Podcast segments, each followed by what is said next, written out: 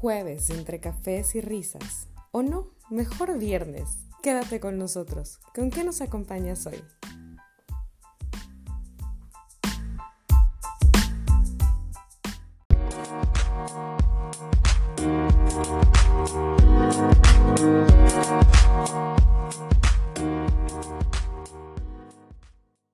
Hello, buenas tardes a todos y bienvenidos a un episodio más de Entre Cafés y Risas. El día de hoy, en estos comienzos de noviembre y ya a nada de comenzar las celebraciones navideñas, las cuales debo confesar que es mi celebración favorita del año, me tocó nuevamente el gusto de acompañarlos. Soy Ana y espero que disfruten el capítulo del día de hoy y los acompaño con un café con leche de almendras y stevia. ¿Y ustedes cómo están, amigas? ¿Listas para comenzar? ¿Con qué nos acompañan el día de hoy? Cuéntenos. Qué rico, Ana. Hola, ¿qué tal? Yo soy Betsa, las acompaño con un delicioso cappuccino. Hello, pues yo soy Male y yo acá estoy tomando un cafecito helado. La verdad es que sí soy bien fan. Haga frío o haga calor. Con leche de almendras, claro está. Ay, qué rico. Yo coincido contigo, Ana, que eh, las celebraciones navideñas también son de mis favoritas. Yo soy Steph y los acompaño el día de hoy con un carajillo. Órale, Steph. Tanto. Bueno, pues miren, yo soy Yadi y el día de hoy, la verdad es que no los acompaño con café. El día de hoy me estoy tomando un jugo orgánico de mango y naranja con mucho hielo. Em, siempre me han preguntado por qué orgánico, porque pues como quieras jugo y naranja, ¿no? Pero de jugo de naranja y de mango, pero bueno, con eso.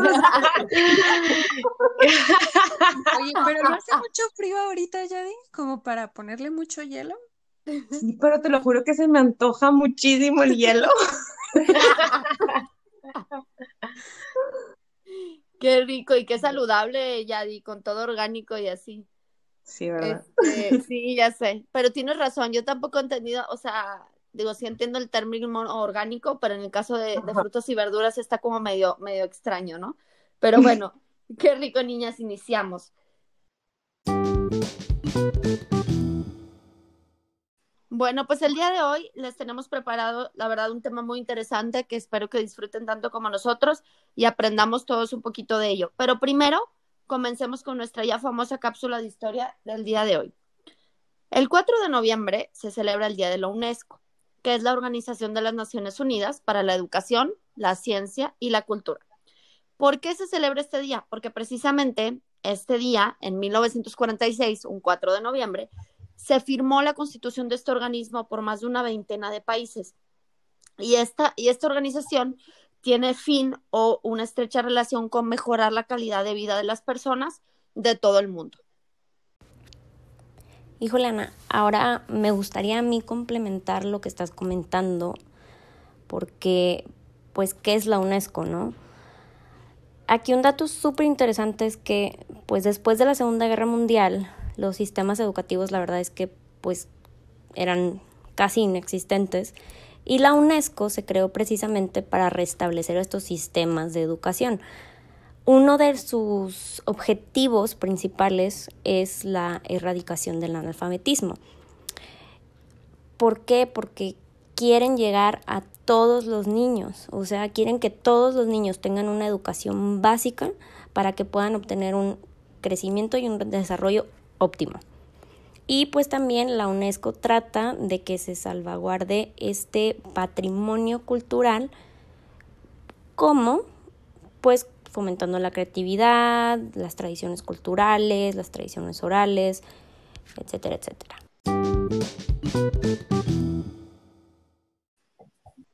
Pues bueno, nuestro tema principal de hoy es la influencia de las expectativas en el comportamiento y rendimiento de las personas. Tema que la verdad se me hace sumamente interesante porque creo que todos lo hemos vivido en algún momento de nuestra vida, tanto a nivel personal como profesional.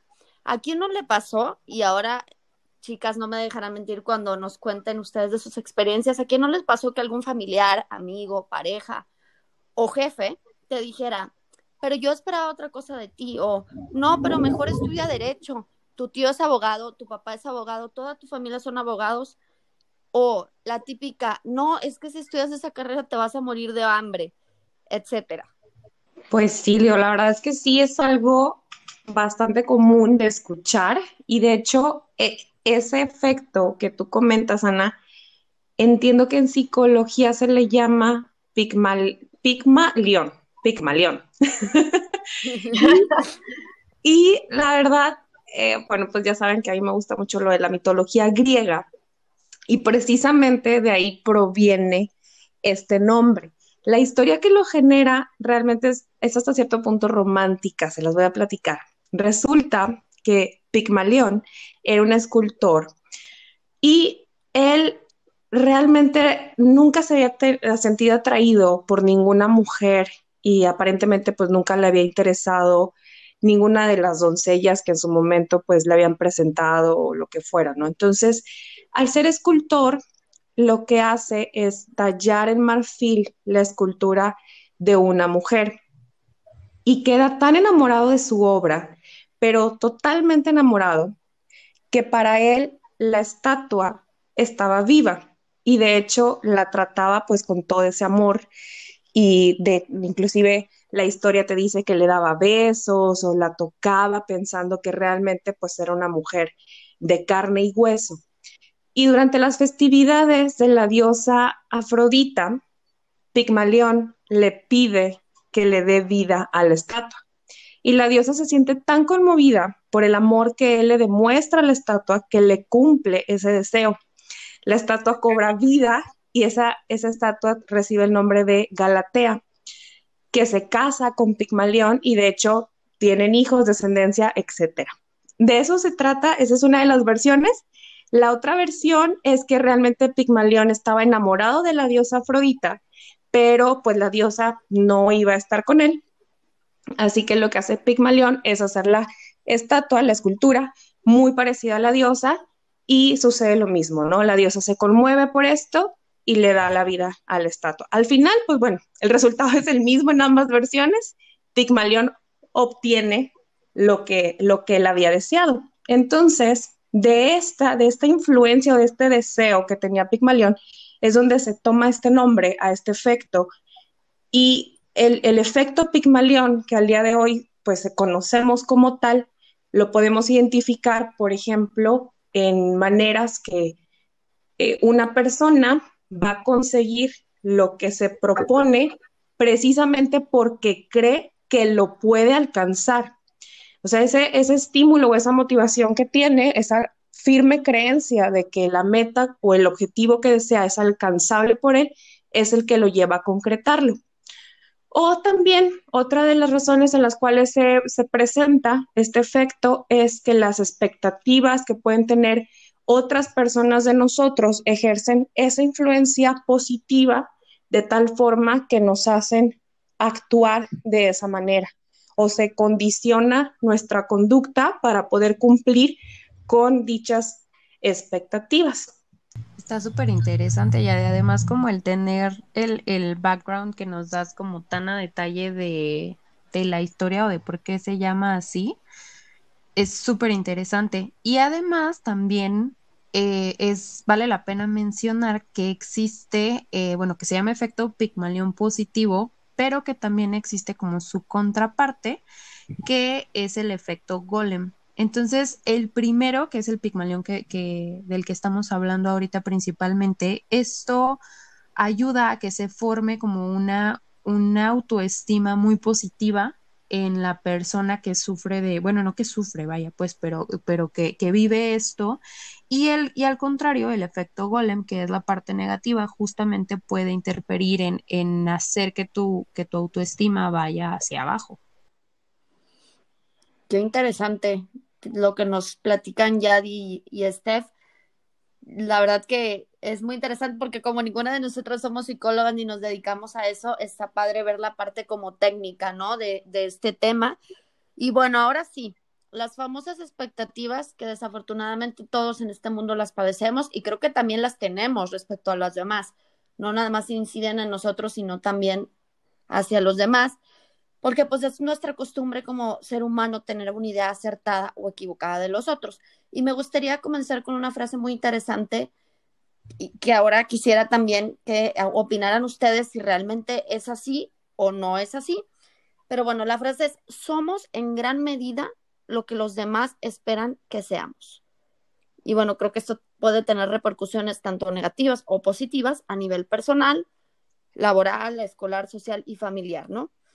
Pero bueno, ahora sí me gustaría que opinaran mis amigas de esta frase. ¿Realmente ustedes creen que somos lo que los demás esperan que seamos o al contrario? ¿Qué creen? Fíjate que yo creo que hay, hay de los dos, Ana. O sea, sí habrá gente que, ahora sí que es como la frase lo dice, ¿no? Dime con quién andas y te diré quién eres. O sea, sí creo que inconscientemente pudiéramos tener algún sesgo muy inconsciente, o sea, dudo mucho que las personas digan, no, bueno, es que yo voy a estudiar a, estas alturas, ¿no?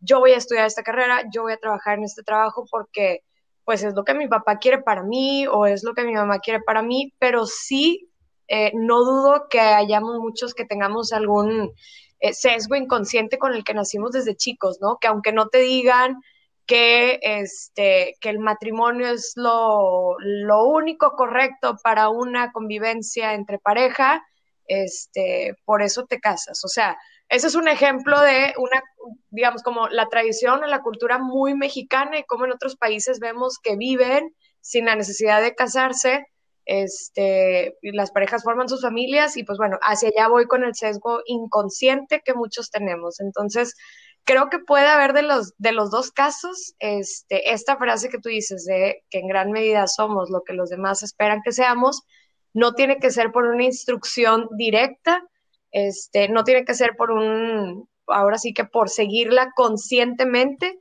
pero inconscientemente pudiera ser que sí estemos cayendo en esas, eh, digamos, como en ese comportamiento de irte por, por lo que siempre has visto, ¿no? O sea, por ese sesgo inconsciente que muchos tenemos y que se ha creado desde, digamos, early stage de nuestras vidas, casi, casi.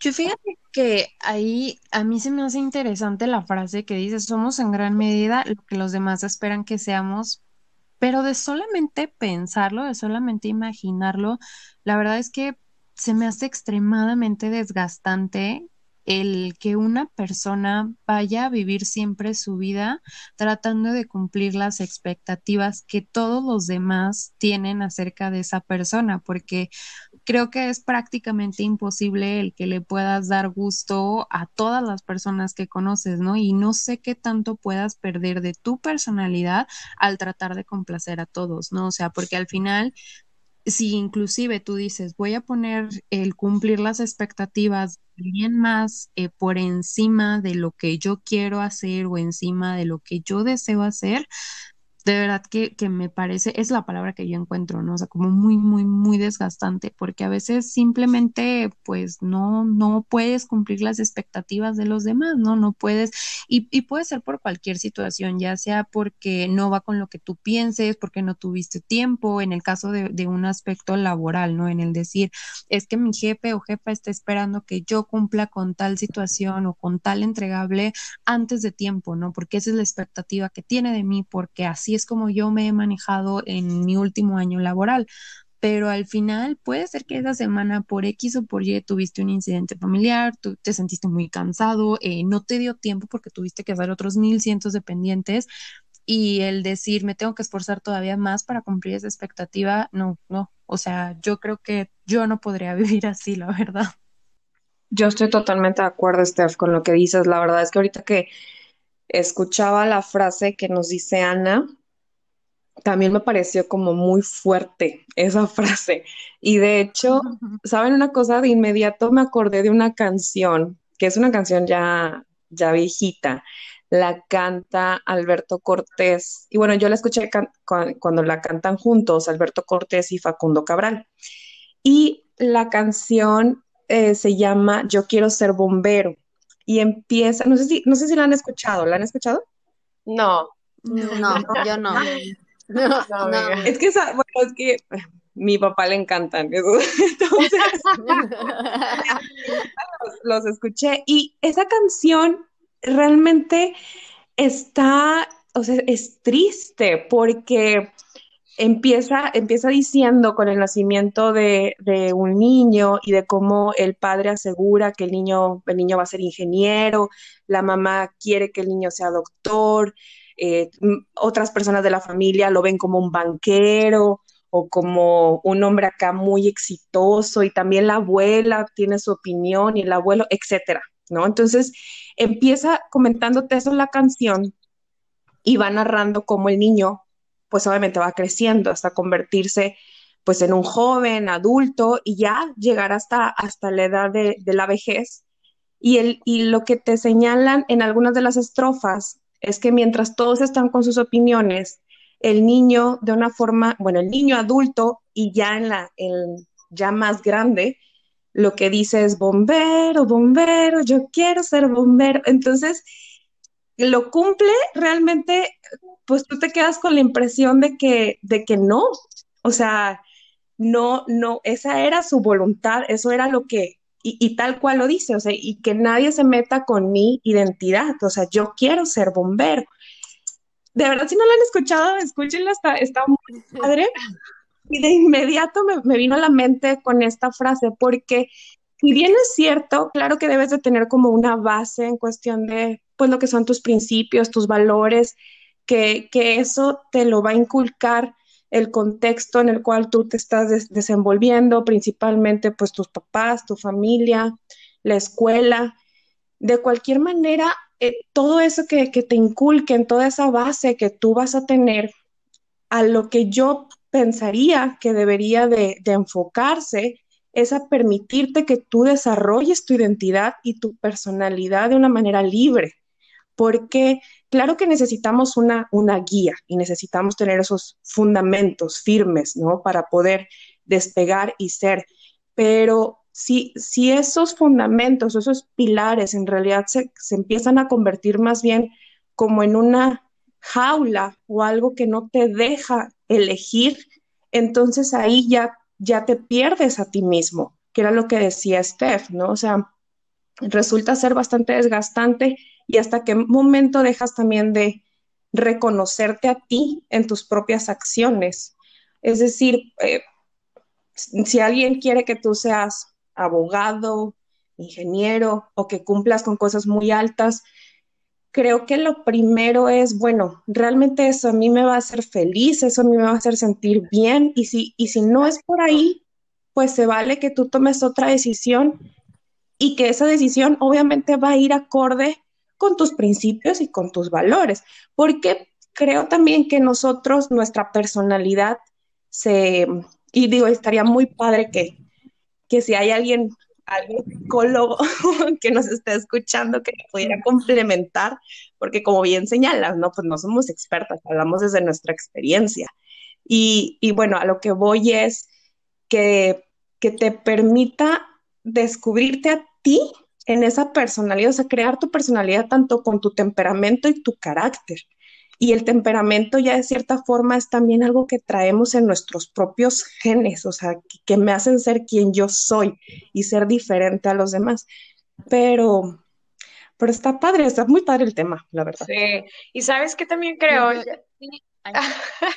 bueno, complementar eso que dicen este, Steph y Yadi, yo creo que también, o sea, digo, ahorita lo platicabas tú, ¿no, Steph? O sea, sí existe un efecto positivo de, de este mismo efecto Pimalión y yo imagino que es cuando, como cuando tú con tus padres, o sea, que aunque tú no hayas estudiado esa carrera por ellos o que no crezcas profesionalmente por, este, vaya, por, por una, una instrucción o una obediencia directa de ellos, si sientes padre, o sea, cuando tú tienes un logro académico, profesional o de cualquier tipo, incluso personal, ¿no?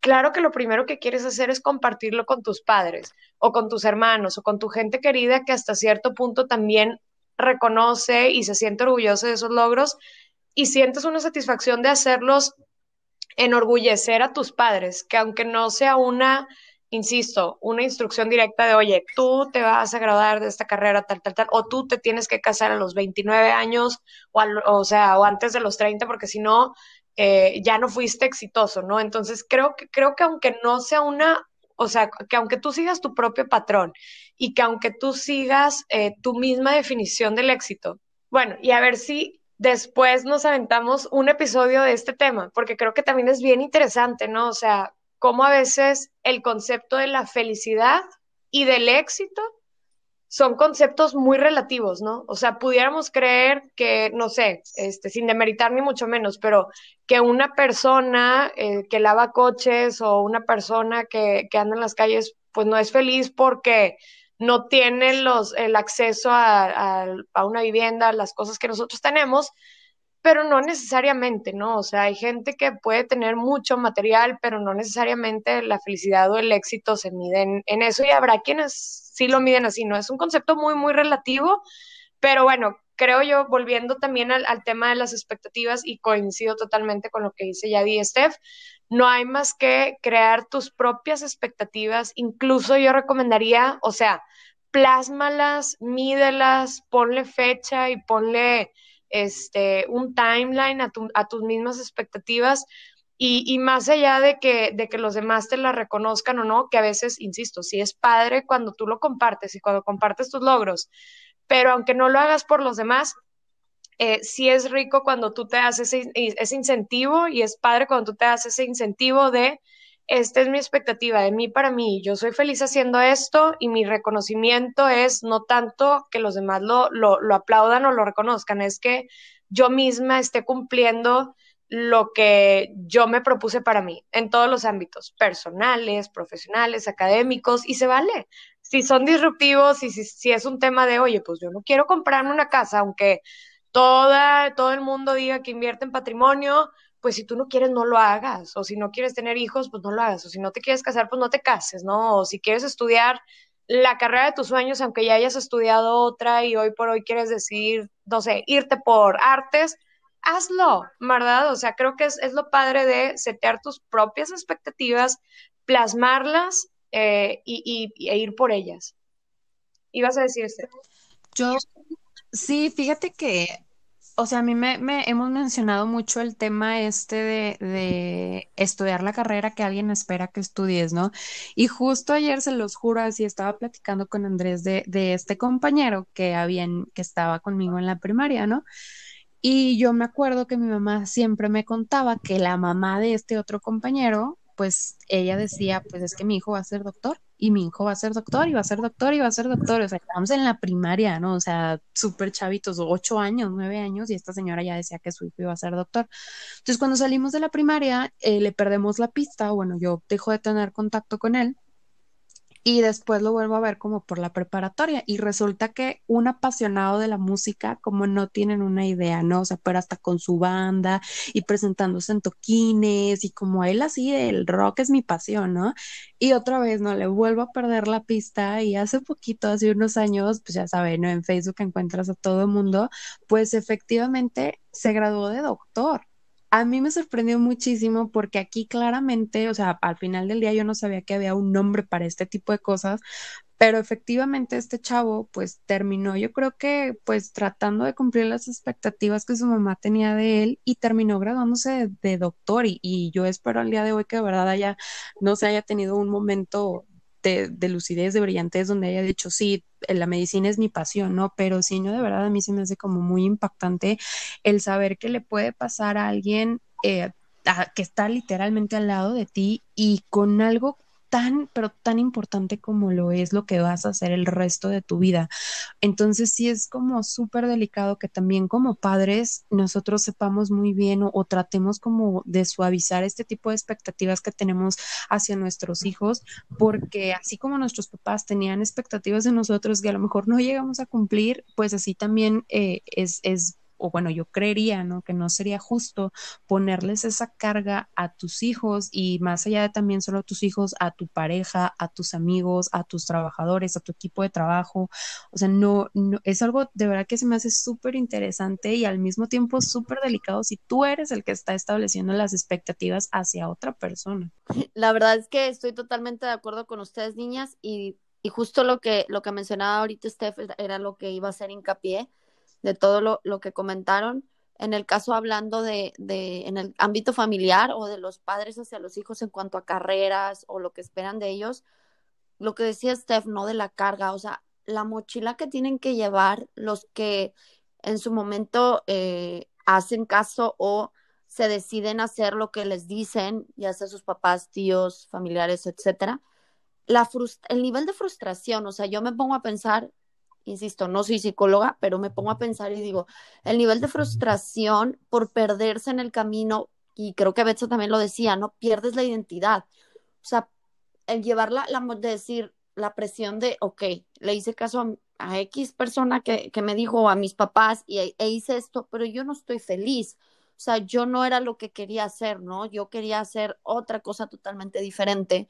Entonces creo que, que como bien existe el pigmalión positivo, también es el negativo, ¿no? Y creo que, puede tener efectos muy contraproducentes en la persona y pues en su autoestima. ¿no? De hecho, sí, Ana, y fíjate que escuchándote me puse yo también a pensar en una, en una cuestión, porque creo que, eh, digo, todo lo que estamos diciendo de que nosotros tenemos que buscar nuestro propio camino, poner nuestras metas, seguir lo que nosotros deseamos ser en la vida. Y, hago énfasis en esta parte de que claro que debemos de tener fundamentos, ¿no? Esos, esos valores y esos principios que es lo que nos va a permitir como despegar, pero que, que en ningún momento esto se vuelva en algo que te sientas como encarcelado presionado. Pero creo que otra parte también bien importante es eh, mis expectativas o las decisiones que yo, toma, yo tomé, eso va a representar que igualmente me voy a ser responsable de las consecuencias, porque al final del día, o sea, esto es,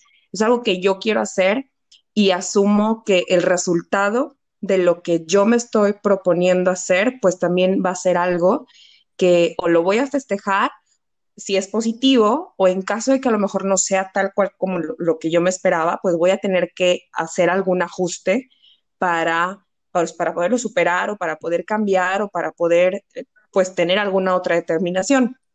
Y creo que cuando vas siguiendo solo la corriente o vas tratando solo de cumplir las expectativas de alguien más, ¿en qué momento realmente puedes asumir también esa responsabilidad, porque igualmente creo que llega un punto en el que como adultos ya eh, hay un límite para responsabilizar o culpar a los demás de la situación que quizás estamos viviendo. Digo, entiendo que hay excepciones y, volvemos a, repetir, ¿no? De que no somos psicólogos, no somos especialistas en la materia, hablamos desde nuestra experiencia y sí creería que va a haber algún, algún momento en el que ya como adulto, pues ya también vas a tener la posibilidad de, de crear tus herramientas para superar quizás eso que en su momento te estuvo limitando o obstaculizando para ser quien tú quieres ser. O sea, no, no puedes tampoco como pasar toda tu vida diciendo,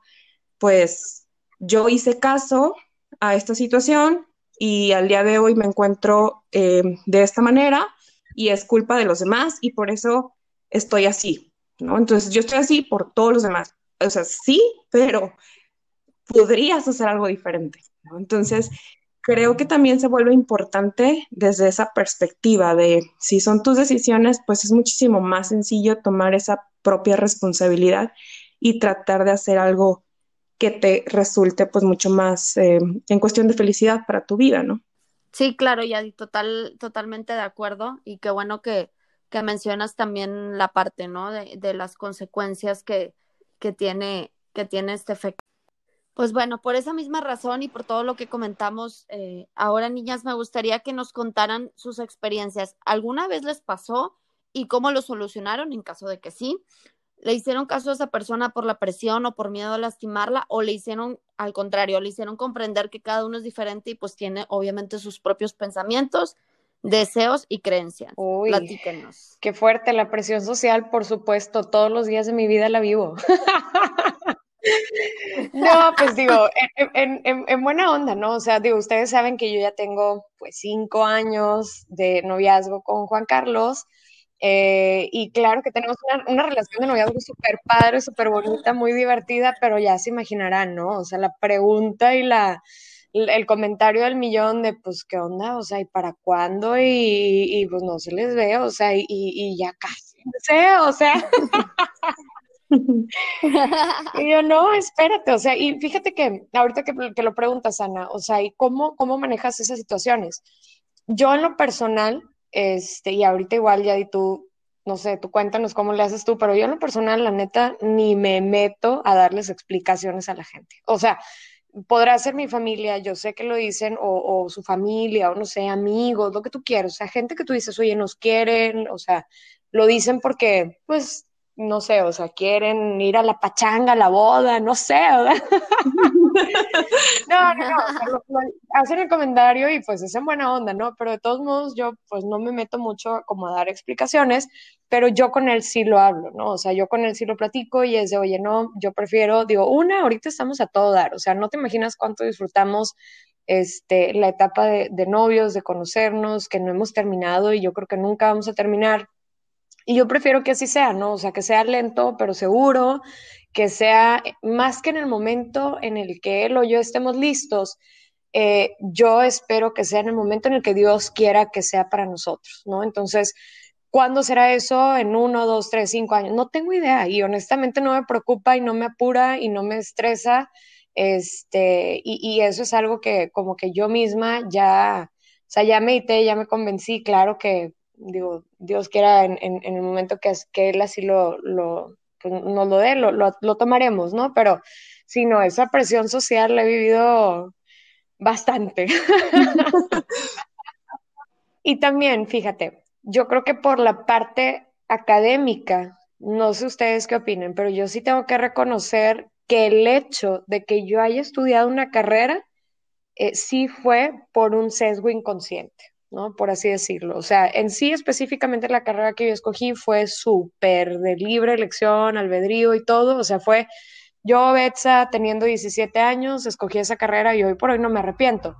Pero en sí el hecho de haber estudiado una carrera y después un posgrado, una maestría, sí fue por un sesgo inconsciente de para mí no era opción, ¿verdad? O sea, para mí no era opción, por ejemplo, no estudiar nada o no tener una, un, este, un título eh, no tener mi grado de, este, académico profesional o de posgrado, porque lo he visto en mi familia.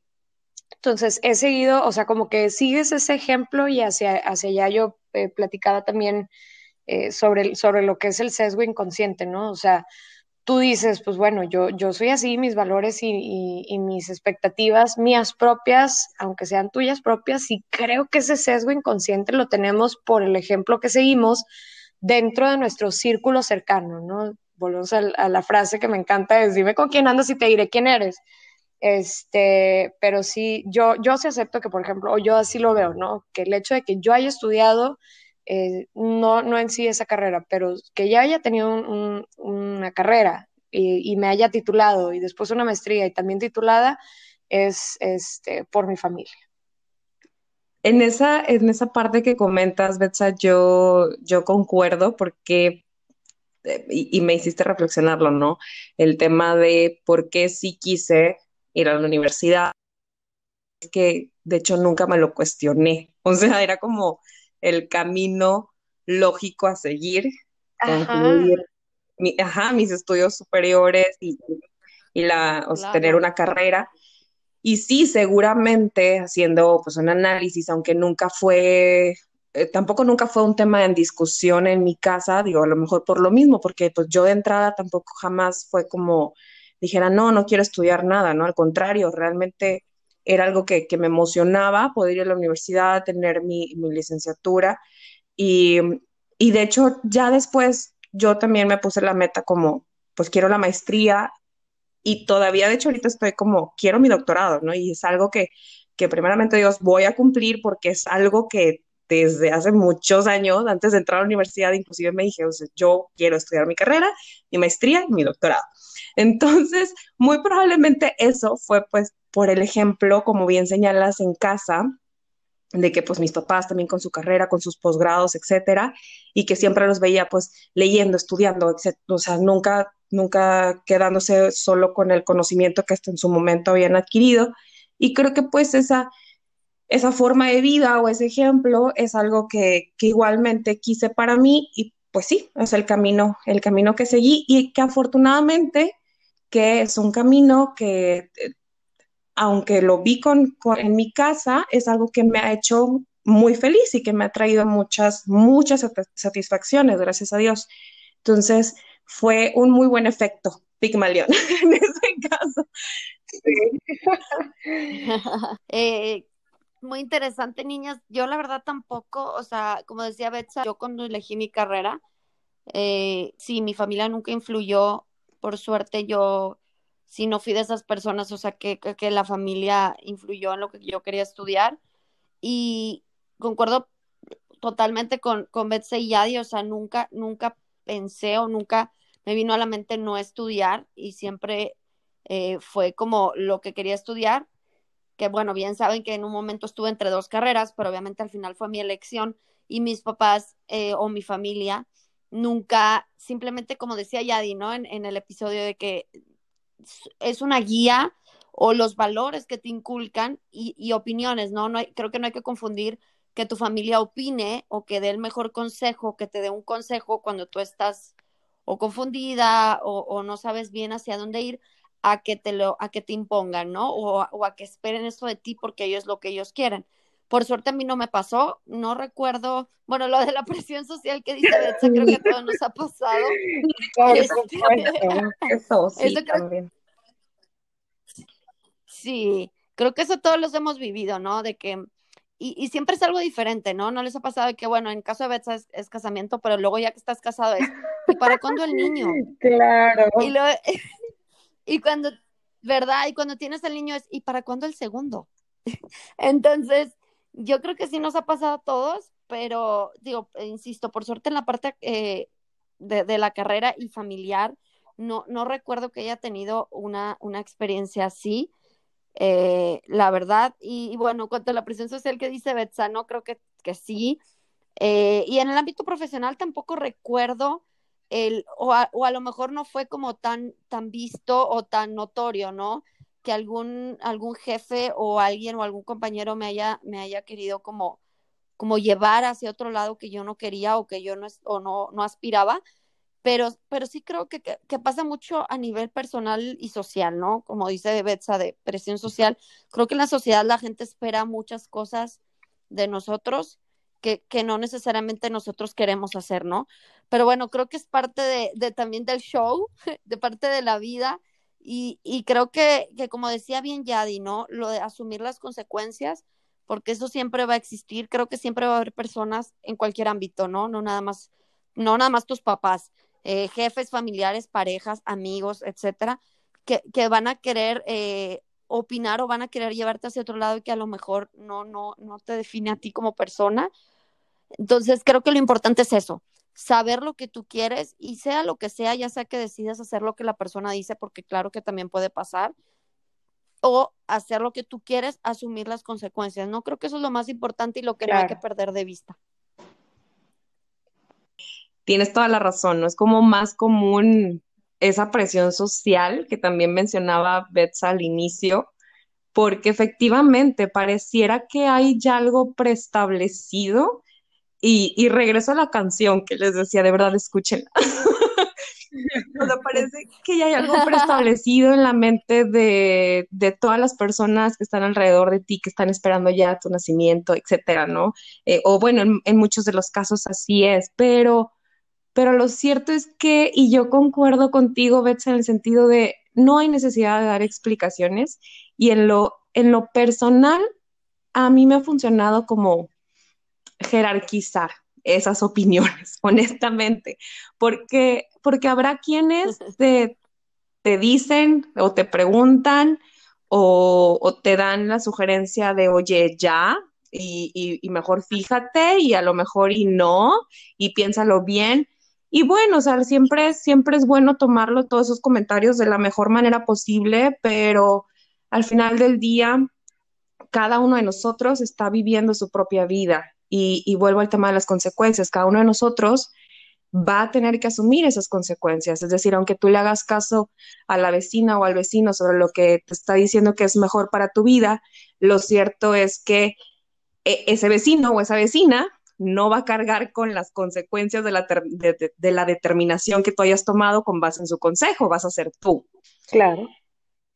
Entonces, al final, de quien va a depender y de quien tiene que fijarse si eso te hace feliz o no, es a ti mismo. Y si en ese momento tú te sientes feliz, te sientes plena, no hay necesidad de dar mayor explicación, solamente sonreír amablemente y cambiar el tema. Y, la verdad, y te les digo, o sea, yo, a mí me ha funcionado eso de jerarquizar porque como tener ese apoyo de, las personas más cercanas hacia ti, que, que no funciona como algo preestablecido, como una jaula, sino más bien como un ambiente seguro para que tú extiendas tus alas, eso es lo principal. Y, y créanme que, que si no hemos a lo mejor encontrado eso, nosotros mismos tendríamos que irnoslo creando. Entonces, pues bueno, llenarse de, ese amor y de ese valor y, y darle, ¿no? Darle para adelante. Correcto. claro. Pero bueno, niñas, muchas gracias y muchas gracias a todos los que nos escucharon. Espero que hayan disfrutado mucho nuestro tema.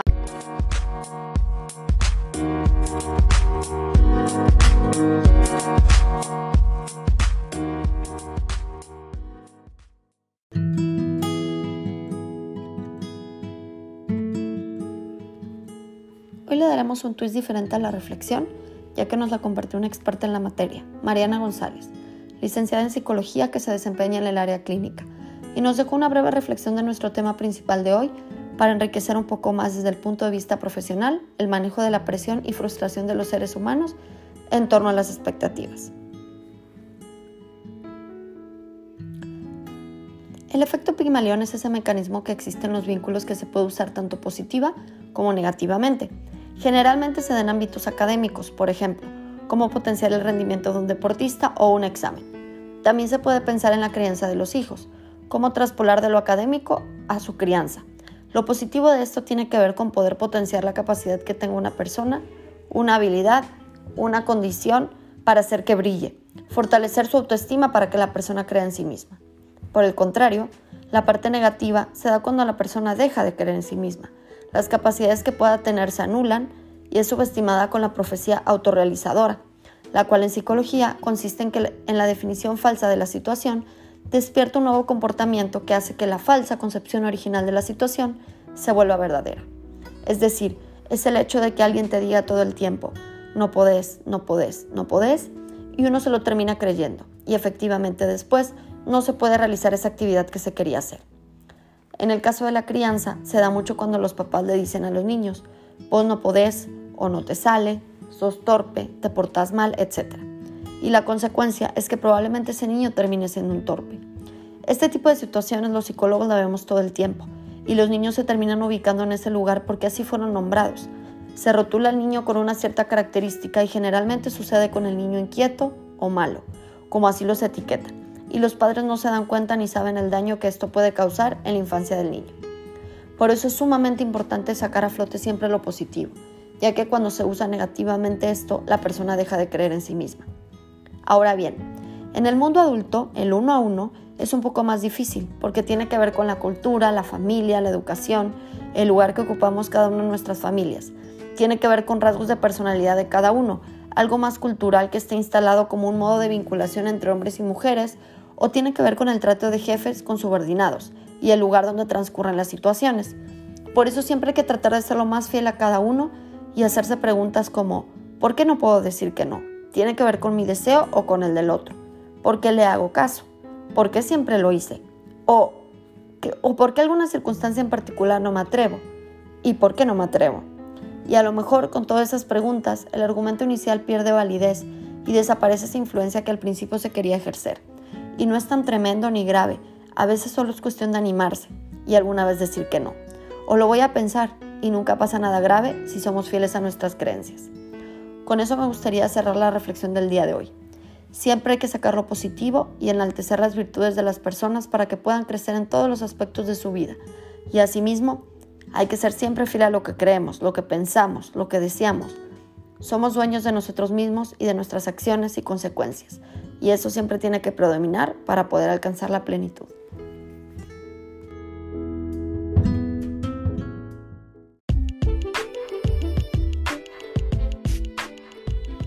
Muchas gracias por habernos acompañado en otro episodio más de Entre Cafés y Risas.